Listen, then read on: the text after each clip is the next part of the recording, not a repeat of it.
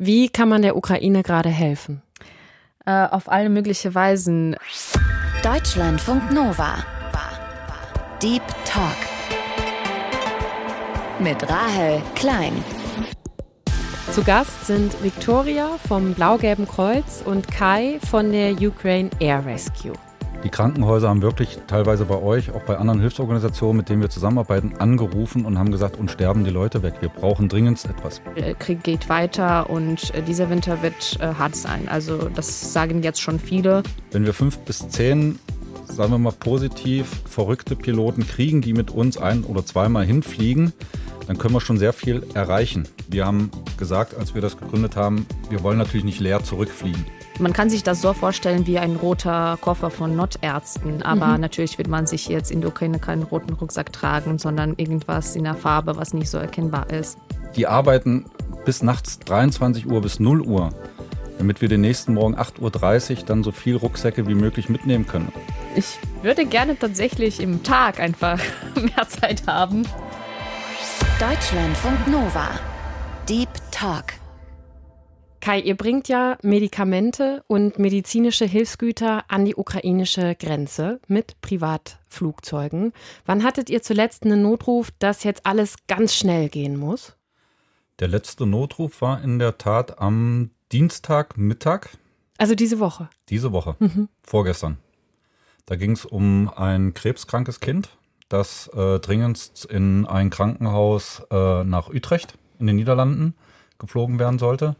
Und da wir auch noch andere dringendste Hilfsmittel hatten, wie zum Beispiel Krebsmedikamente, die auch erst am Dienstagabend geliefert wurden, da wird dann Vika nachher mehr dazu erzählen, haben wir halt die Flüge kombiniert, haben glücklicherweise auch von Privatpiloten über Nacht noch ein zusätzliches Flugzeug bekommen, sodass wir 1,2 Tonnen Hilfsmittel an die ukrainische Grenze fliegen konnten und abends dann das krebskranke Kind und die Mutter sicher nach Amsterdam geflogen wurde und dann ins Krankenhaus nach Utrecht.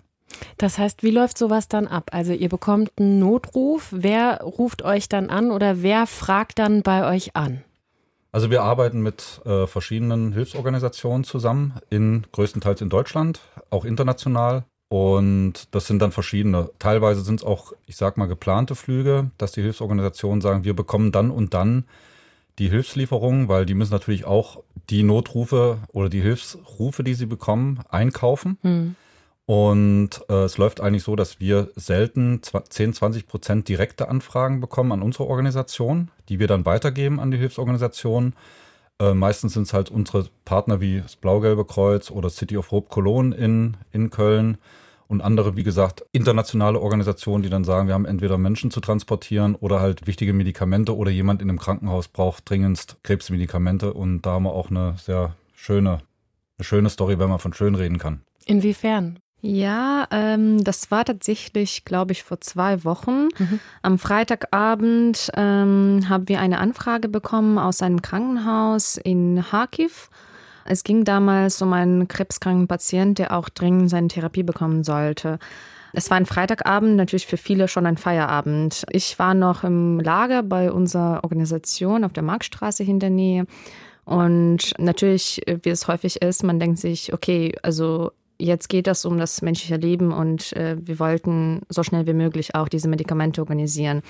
Damals wussten wir schon, dass wir vielleicht nächste Woche einen Flug haben, aber wussten nicht so ganz genau wann. Aber es ging damals, dass es schnell. Also es geht um Tage muss. dann genau. oder Stunden. Mhm. Ja, und äh, als wir diese Anfrage bekommen haben, habe ich das direkt dann an unsere Partnerapotheke geschickt. Äh, es war schon richtig spät am Abend. Mhm. Äh, der Apotheker war noch zum Glück in der Apotheke, mhm.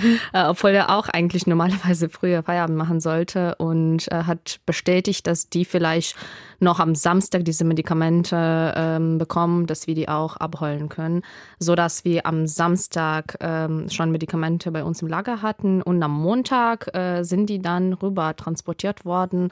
Ähm, Montagabend hatte der Patient die schon bekommen. Das also, heißt, ihr habt dann innerhalb von wenigen, ja, innerhalb von einem Wochenende genau die Medikamente organisiert und ihr dann eben einen Privatflug organisiert, um die Medikamente dann hinzubringen und dem Jungen dann wahrscheinlich auch ja das Leben gerettet. Ja, genau so. Victoria und Kai investieren seit vielen Monaten unglaublich viel Zeit, um den Menschen in der Ukraine zu helfen.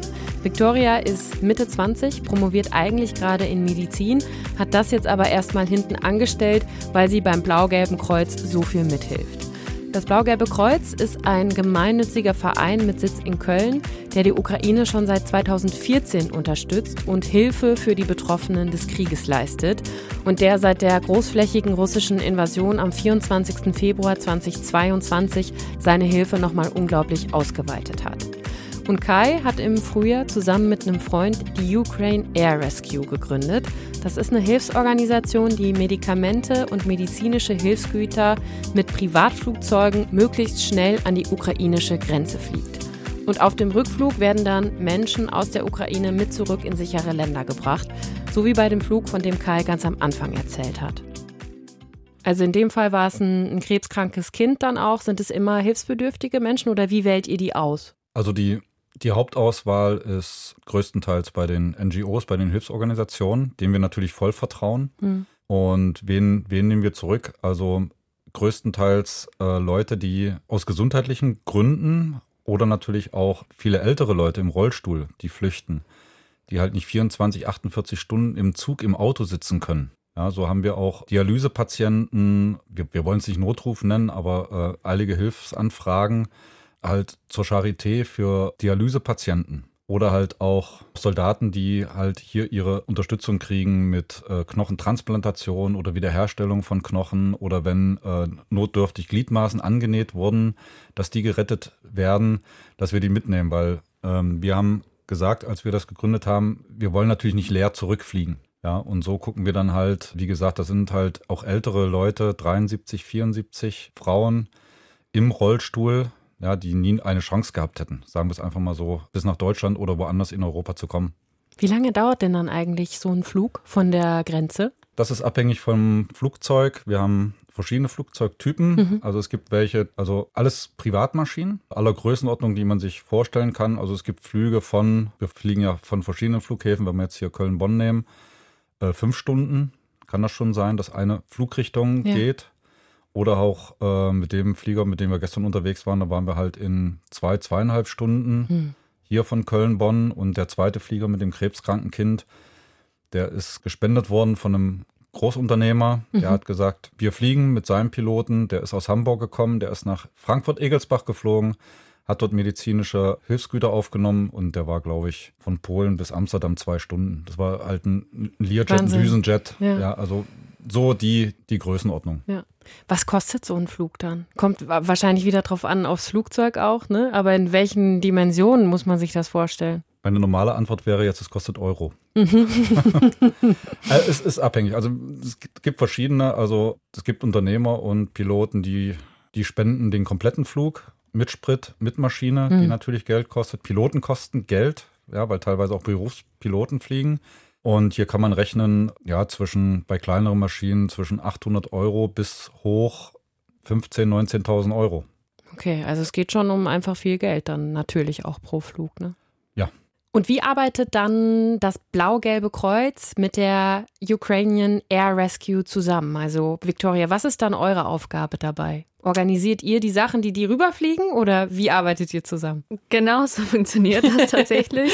Wir ähm, haben eine Kooperation mit Ukraine Air Rescue schon eigentlich seit Monat März oder Anfang April.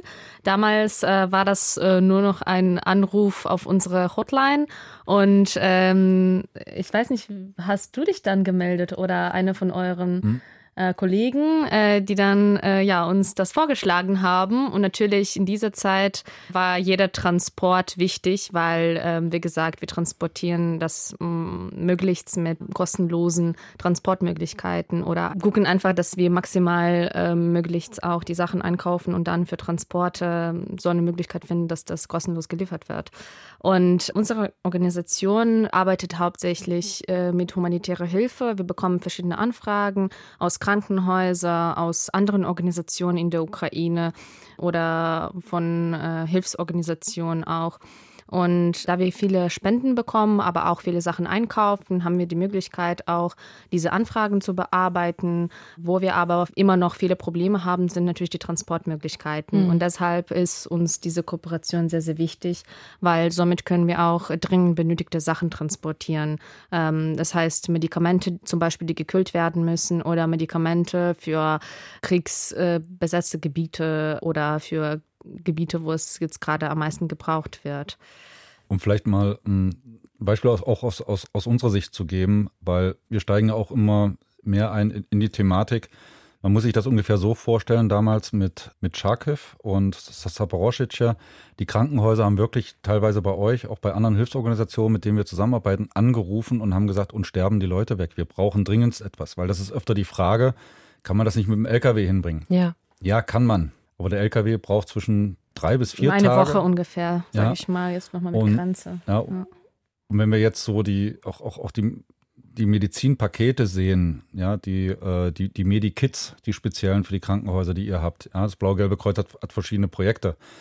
Und wenn wir sagen, wir, wir fliegen das hin, also wenn wir nehmen den Flug am, am Dienstag, waren die Medikamente da. Es gibt ein zweites Projekt, das sind Medibackpacks, ja, die wiegen ungefähr 10 Kilo. Und die Ärzte, die das zusammengestellt haben, zusammen mit dem Blau-Gelben Kreuz, haben ausgerechnet drei bis fünf Menschenleben pro Rucksack. Und die wurden in der Nacht, ja, die arbeiten bis nachts 23 Uhr bis 0 Uhr, damit wir den nächsten Morgen 8.30 Uhr dann so viel Rucksäcke wie möglich mitnehmen können. Und wenn solche Anrufe kommen, ja, wir fliegen den nächsten Tag. Jetzt, wenn wir halt den Mittwoch nehmen, 9 Uhr war beladen, 9.30 Uhr sind wir losgeflogen, um 12.30 Uhr waren wir in, in Polen. Wenn dann die, die Ladung abgeholt wird, die Medizin, ist die am Nachmittag, am Abend schon über die Grenze. Hm. Dann dauert es natürlich bis zu den Gebieten in Richtung Osten noch etwas länger. Aber dann können die Krankenhäuser sagen, wir können wenigstens eine Woche mit dem überleben, bis der große LKW kommt. Und in diesen speziell entwickelten medizinischen Rucksäcken habt ihr quasi Medikamente, medizinisches Besteck, was auch immer, was Ärzte, Ärztinnen dann vor Ort brauchen oder was ist da drin? Genau, ähm, so ein Rucksack enthält ungefähr 130 bis 140 Produkte. Das sind Medikamente und medizinische Verbrauchsmaterialien. Man hat da im Prinzip alle wichtigen Medikamente, die für die einfache Narkose gebraucht werden werden, aber einfach ähm, eigentlich alle im Kriegssituation gebrauchte Sachen, diagnostische Geräte, alles für Stabilisierung bei Knochenbrüchen ähm, oder auch für Beatmung. Man kann sich das so vorstellen wie ein roter Koffer von Notärzten, aber mhm. natürlich wird man sich jetzt in der Ukraine keinen roten Rucksack tragen, sondern irgendwas in der Farbe, was nicht so erkennbar ist. Mhm. Genau. Und das ist jetzt gerade ein von unseren wichtigsten Projekten, da natürlich jetzt gerade viele verletzte Menschen gibt, jeden Tag, äh, wo es irgendeinen starken Angriff gibt. Und äh, bis jetzt äh, haben wir schon sehr viele von diesen Rucksäcken verschickt, 800 ungefähr. Hm. Die werden immer noch aber sehr, sehr stark gebraucht. Diese Rescue Backpacks sind, wie Victoria schon gesagt hat, nicht rot und wären damit sehr auffällig im Kriegsgeschehen, sondern in Tarnfarben, also grün oder so braun-beige. Fast 800 sind also schon in der Ukraine angekommen und die Piloten der Ukraine Air Rescue haben insgesamt mit Stand Ende November über 25 Tonnen an Hilfsgütern an die ukrainische Grenze gebracht, mit knapp 90 Flügen. Kai, du hattest die Idee der Ukraine Air Rescue kurz nachdem Russland die Ukraine Ende Februar großflächig überfallen hat. Was ist da in dir vorgegangen? Wie bist du auf diese Idee gekommen, eine Organisation zu gründen, wo mit Privatflugzeugen, privaten Kleinflugzeugen Hilfsgüter an die Grenze geflogen werden? Eigentlich war es ja nicht meine Idee. Aha. ich, war, ich war nur mit ich war nur mit dabei. Also ich hatte in der Vergangenheit, ich war auch sehr oft in der Ukraine, viele mhm. Freunde, habe jetzt viele neue dazugewonnen. ja. Einige sagen schon fast Familie, aber und ich, ich denke mal, ein Großteil, kann man sagen, 98, 99 Prozent der Menschen haben nicht damit gerechnet, was am 24. Hm. los war. So, und als ich dann zur Arbeit gefahren bin, 24 die Nachrichten angemacht habe, habe ich gesagt, das kann nicht wahr sein. So versucht, Freunde zu erreichen in der Ukraine. Man hat für ein, zwei, drei Tage niemanden erreicht. Teilweise Telegram-Nachricht, WhatsApp, nur Sprachnachrichten.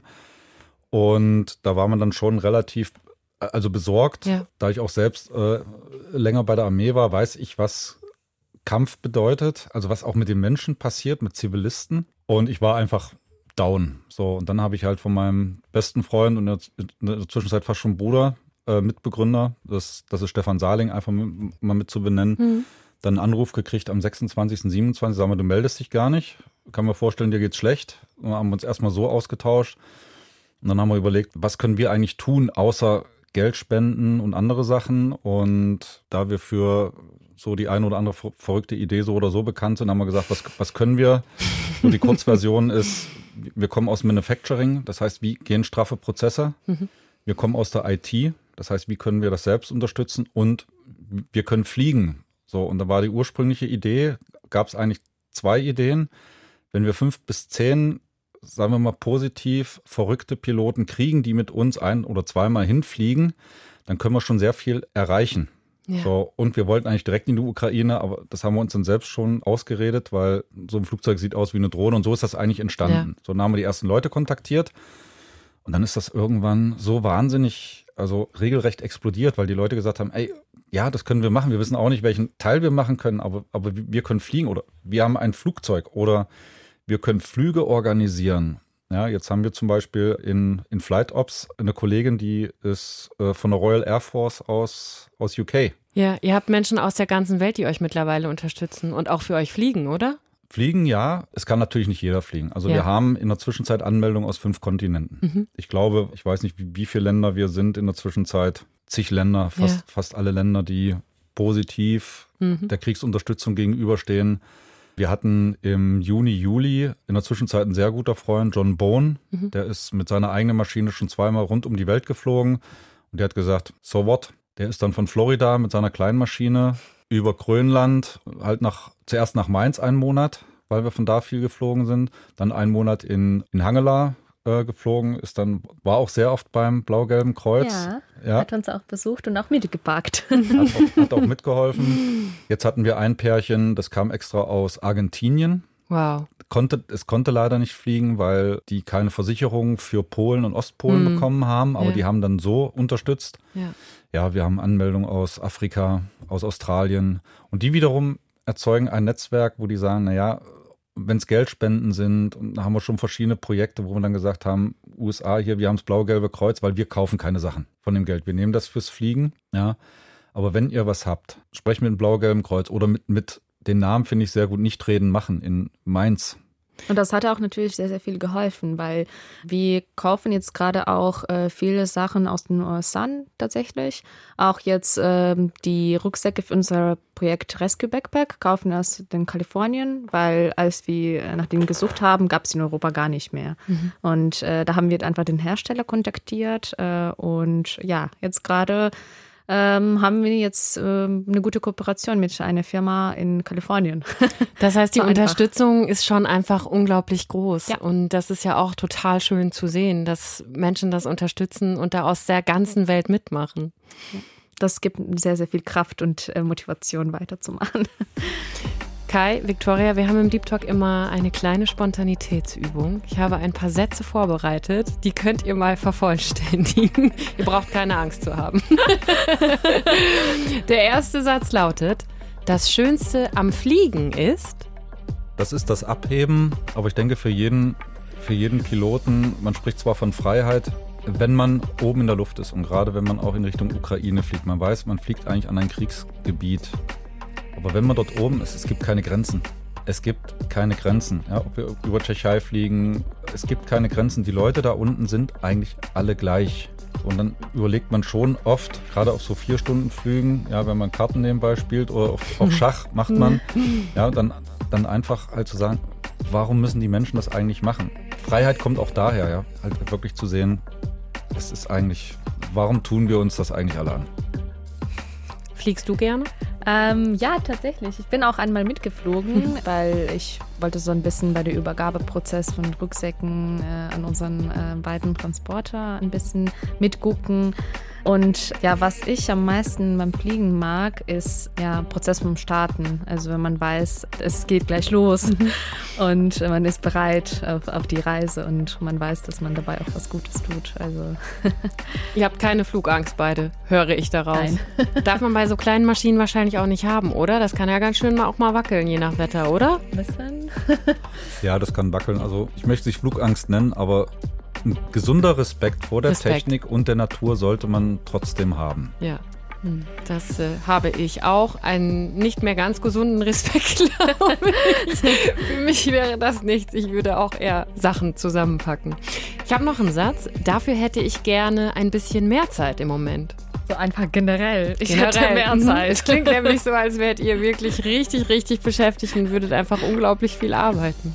Ich würde gerne tatsächlich im Tag einfach mehr Zeit haben, wenn äh, so ein Tag nicht für 24 Stunden wäre, sondern so gute 30. Dann äh, würde man noch ganz, ganz viel machen können. Ähm, ja, natürlich für Erholung braucht man jetzt gerade viel Zeit, weil wir arbeiten alle, äh, die die Ukraine unterstützen, schon seit mehr als neun Monate so viel und ähm, ja, gerade geht es irgendwie nicht um Erholung, weil ähm, ja, es wird gerade immer noch sehr, sehr stark gebraucht, äh, die Unterstützung. Jetzt gerade auch ähm, während Winter auch nähert, ähm, Hm. haben wir auch noch ein paar weitere Projekte wie Wärme schenken, indem wir einfach ähm, Menschen vor Ort äh, mit Generatoren helfen, mit warmen Decken, warm, warmen Sachen. Jetzt gerade ist es wieder ein großes Thema, Ja. ähm, weil äh, es keinen Strom gibt in vielen Gebieten auch. Deshalb, es gibt jetzt keine Zeit für Erholung. Ja. Blau-Gelb bedeutet für mich Aktuell Ukraine. Zu Hause?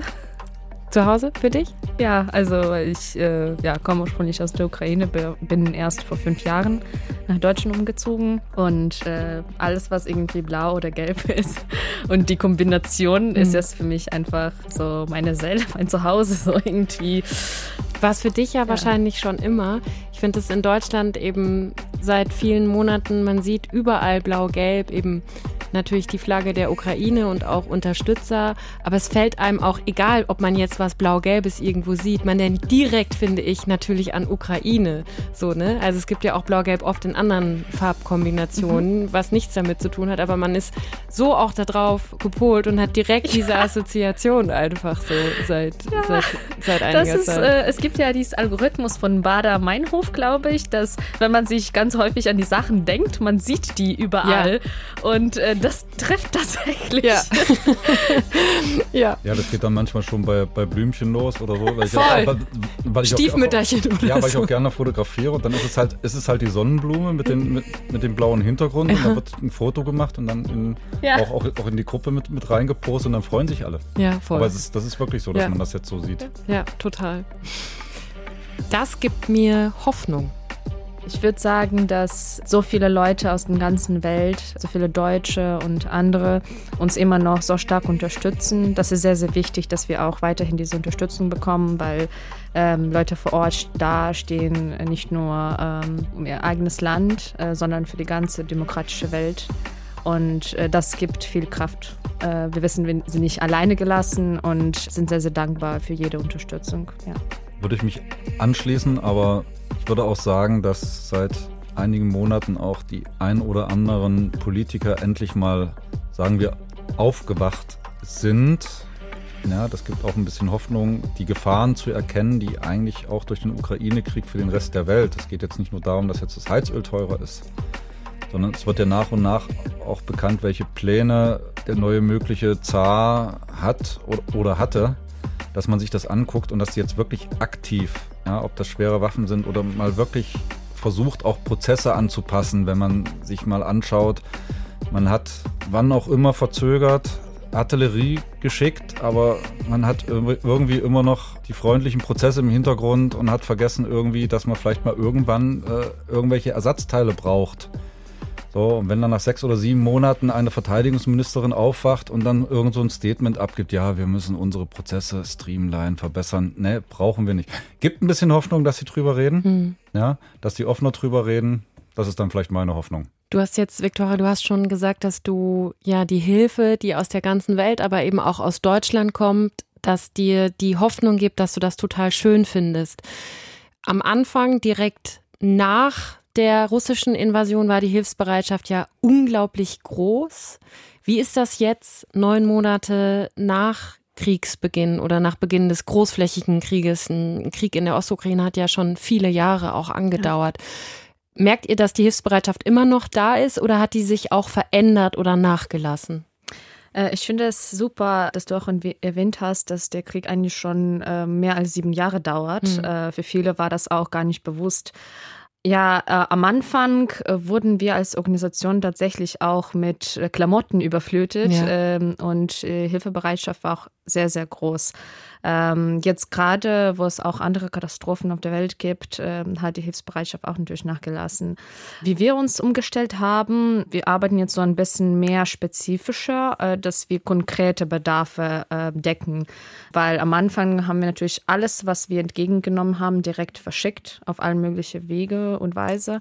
Ähm, jetzt gerade versuchen wir wirklich zu gucken, okay, was wird jetzt gerade am stärksten gebraucht? Nach den äh, letzten Angriffen und in der Zeit, wo es einfach jetzt keinen kein Strom gibt in vielen Gebieten, haben wir uns jetzt ein bisschen an die Generatoren umgestellt. Wir versuchen jetzt möglichst viele einzukaufen und dann direkt äh, zu verschicken. Äh, mit Medizin ist ja auch, hat sich auch viel verändert. Äh, am Anfang haben wir ganz viele Verbandsmaterialien verschickt oder Schmerzmittel, äh, also ganz einfach Ibuprofen, was so jeder kennt kennt. Ähm, äh, dann äh, jetzt ist es eher ein bisschen spezifisch, wenn wir Anfragen bekommen von Krankenhäusern, die jetzt gerade äh, Medikamente für krebskranke Patienten brauchen oder äh, Krankenhäuser, Pränatalzentren, äh, die Medikamente für Frühgeborene brauchen. Äh, da muss schon sehr spezifisch eingekauft werden. Also deshalb es hat sich schon viel verändert. Jetzt gerade bitten wir alle um äh, weitere Unterstützung natürlich und um die Spenden, weil mhm. Krieg geht weiter und äh, dieser Winter wird äh, hart sein. Also das sagen jetzt schon viele. Äh, es ist kalt. In der Ukraine ist das Klima generell so, dass es immer ein bisschen kälter war als in Deutschland, so bis minus 10 oder minus 15 Grad. Und wir müssen einfach ähm, weiterhin diese Menschen unterstützen, damit die Ukraine gewinnt. Welches Feedback bekommt ihr von den Menschen aus der Ukraine? Also wir bekommen Feedback von den, den Hilfsorganisationen. Mhm. Natürlich, wenn wir jetzt erstmal die, die Flüchtlinge nehmen oder die Passagiere, die wir, die wir mitnehmen. Ja. Zu einigen haben wir auch, auch guten Kontakt noch, dass wir die besuchen. Ja, ob das jetzt in den Krankenhäusern sind. Ja, da bekommen wir Feedback oder halt von den äh, Organisationen. Interessiert uns auch. Es gibt auch viele Piloten, weil vieles ist ja anonym die Piloten fliegen, wenn die Passagiere drinne sind, konzentrieren die sich auf die Startvorbereitung, alles Technische. Die fliegen und da ist man eh im Tunnel. Und da kommen auch viele Piloten hinterher und sagen, habt ihr mal die Anschrift, die Adresse, weil ich würde mal vorbeifahren, weil ich habe gehört, die sind bei uns in der Gegend. Also da bekommt man das ja. Feedback. Und ansonsten halt, ob das teilweise kurze Videos sind oder direkte Nachrichten von den Hilfsorganisationen aus der Ukraine, ja, die, die dann schreiben Danke. Also heute hat man ja erst irgendwie gesehen, wie die Rucksäcke verwendet werden und da kommt halt ein Dankeschön, wo man dann echt nicht nur eine Träne im Auge hat und sagt, ey, gerade jetzt schon, wir reden von der Zeitspanne, wo, wo wir heute gesprochen haben, kommt dann heute schon eine Nachricht und sagt, heute schon mit diesem Rucksack ein Menschenleben gerettet. Hm. Das ist so das Feedback, wo man dann sagt, ey, wow. Ja. Das geht halt nur, weil alle zusammenarbeiten, NGOs und keiner fragt, ja, sagt, oh, ich möchte im Vordergrund stehen oder ich möchte, ich möchte dies machen, irgendwie politisch, sondern deswegen finde ich den Namen von der Organisation äh, in, in, in Mainz recht gut nicht reden machen. Ihr macht das ja in eurer Freizeit, ne? Ihr investiert unglaublich viel neben eurem normalen Beruf. Warum machst du das? Warum investierst du so viel von deiner freien Zeit? Warum ist dir das so wichtig? Weil die Menschen Hilfe brauchen. Die Menschen brauchen Hilfe, das Volk braucht Hilfe. Und wenn man auch sieht, wie die Hilfe ankommt. Also ich weiß ungefähr vielleicht, wo die Frage hingeht. Ich arbeite seit 20, 30 Jahren in der IT. So, in der IT ist es so, man sieht eigentlich nicht, wofür man etwas tut. Man sagt, IT wird erst gesehen, wenn sie nicht funktioniert. so, und hier, und hier sind es auch, auch Sachen. Wir haben auch, auch, einen, auch einen Kollegen, guten Freund in, in, beim, beim Blau-Gelben Kreuzer aus der IT kommen, mit dem hatte ich mich unterhalten. Der, der, der hat das gleiche Phänomen, sagt er hier sehe ich mal ein Ergebnis. So, man kann auch dabei helfen. Also da gibt es verschiedene, aber Haupt ist helfen. Auch alle, die da mitfliegen oder mit anpacken oder auch zum Beladen am Flughafen kommen. Mal eine kurze Zahl zu nennen. Ich nehme mal aus, noch nicht die Zahlen, was man braucht, vielleicht fünf bis zehn Leute, um die Rucksäcke zu packen. Ja. So alleine, um einen Flug zu organisieren, mit Beladen, mit Abholung, mit bringen zum Flughafen, abholen, Flughafen bis in die Ukraine liegen wir bei 20 bis 35 Personen, die dort mitwirken, ob das Planung ist und, und, und, die Piloten natürlich. Ja, das ist, das ist so eine Größenordnung. Und die machen das alle, weil sie sagen, ja. Ich hätte gar nicht gedacht, dass es so viele private Piloten auch gibt. Ja, auch nicht. Ja, nicht. Ich wusste, dass es viele gibt, ja. ja, aber dass das da jetzt so gebündelt wird. Und was ich auch sehe, ist, da entsteht auch so eine Art, Piloten sind eh eine eigene Community. Inwiefern? Piloten. Ach so. ja, wie, ja, wie Ärzte. Ja, wenn die sich irgendwo treffen auf dem Kongress, da wird halt, äh, da wird halt wird über gefachsimpelt. Ärzte gefachsimpelt. Die haben dann, ich möchte nicht, das ist ja nicht negativ ihren Zirkel, wo sie sagen, ja, ich möchte mich. Ja, ich sitze neben dir. Ja, ja, ja, ja, eben. Ja. Und das ist, ist so eine eingeschworene Gemeinde. Das, ja. das ist ja nicht negativ, aber nee. jetzt hier nochmal speziell wir äh, haben auch dann äh, aufgrund der schieren Masse von Anmeldungen von 380, 390 Piloten dann auch in, in entsprechende Kommunikationswege aufgebaut, wie die sich unterhalten, in der Zwischenzeit kommunizieren, was auch jetzt mit den Aktionen wenig zu tun hat. Der eine hatte jetzt, der hat einen Reifenplatz in Polen gehabt, wo kann, wo kann ich das reparieren lassen? In fünf, sechs Minuten kam einer ruf, ruf mal den an, da in Polen, da in der Nähe von der Stadt und so weiter. Und dann hat das funktioniert, ja. Hm. Oder John, wo er Probleme hatte, halt technische, der Amerikaner, der mit hier war, John Bone. Ja, das war ratzfatz, zehn Minuten hat er eine Lösung gehabt. Dann musst du da hinfliegen und dann machst du auch da so, so, so diese Gemeinschaft. Ja. Ich muss an der Stelle nochmal betonen, wie beeindruckend ich das finde, was Victoria und Kai da machen. Wir haben uns für das Interview an einem Donnerstagabend in Köln getroffen, abends um 19 Uhr. Da kamen beide vom Blau-Gelben Kreuz und sind auch nach dem Interview nochmal dahin zurück, weil sie noch weiterarbeiten wollten. Und das Ganze machen sie, wie gesagt, alles ehrenamtlich und neben ihrem Beruf oder wie Victoria eben gerade statt ihres Medizinstudiums. Wenn jetzt Menschen, die jetzt noch nicht bei euch irgendwie mitarbeiten oder so, aber wenn man helfen möchte, wie kann man der Ukraine gerade helfen? Äh, auf alle möglichen Weisen. Äh, mit Informationen teilen, Punkt 1, mit Spenden, Punkt 2. Ähm, gerade werden ja auch warme Sachen gebraucht. Auch Geldspenden sind enorm wichtig, weil für diese können wir dann Medikamente einkaufen oder Stromgeneratoren. Ja. Ja gut, von, von unserer Seite natürlich auch Spenden, ja, weil Fliegen kostet, haben wir am Anfang gesagt. Aber auch es gibt natürlich noch viele, viele Unternehmer. Also wir haben sehr viele Unternehmer, die ihre Privatjets zur Verfügung stellen. Hm. Ja, wie letzten Dienstag, das war ein Unternehmer aus Hamburg. Wir haben eine Familienunternehmen im Süden von Deutschland, die sind schon drei, viermal geflogen mit ihrem also die sind natürlich auch gerne aufgerufen, weil denen tut's am wenigsten weh, sage ich mal, weil die haben Piloten, die haben den Sprit und bevor man vielleicht mal nach Mallorca fliegt, hin und zurück zu sagen, ich verzichte mal drauf, haben wir auch einige Unternehmer, die sagen, mhm. eigentlich wollte ich jetzt auch am, am Mittwoch, ein Unternehmer hat gesagt, eigentlich wollte ich nach Köln fliegen, aber ihr bekommt den Flieger, weil das ist dringender. Ja, so, also die, die Finanzmittel und auch generelle andere Unterstützung, ja sagen Kai und Victoria im Deep Talk auf Deutschlandfunk Nova. Ich danke euch sehr für eure Zeit. Ich weiß, dass sie sehr, sehr kostbar ist. Vielen Dank, dass ihr hier wart und mir eure Eindrücke einfach geschildert habt und eure Arbeit. Dankeschön. Ja, danke, dass wir hier sein durften. Ja, danke. Das war der Deep Talk für diese Woche. Lasst Sven und mir gerne ein paar Sterne da, wenn euch der Deep Talk gefällt. Und wir hören uns dann bald wieder. Passt gut auf euch auf. Bis bald. Deutschlandfunk Nova. Deep Talk. Jeden Mittwoch neu. Auf deutschlandfunknova.de und überall, wo es Podcasts gibt. Deine Podcasts.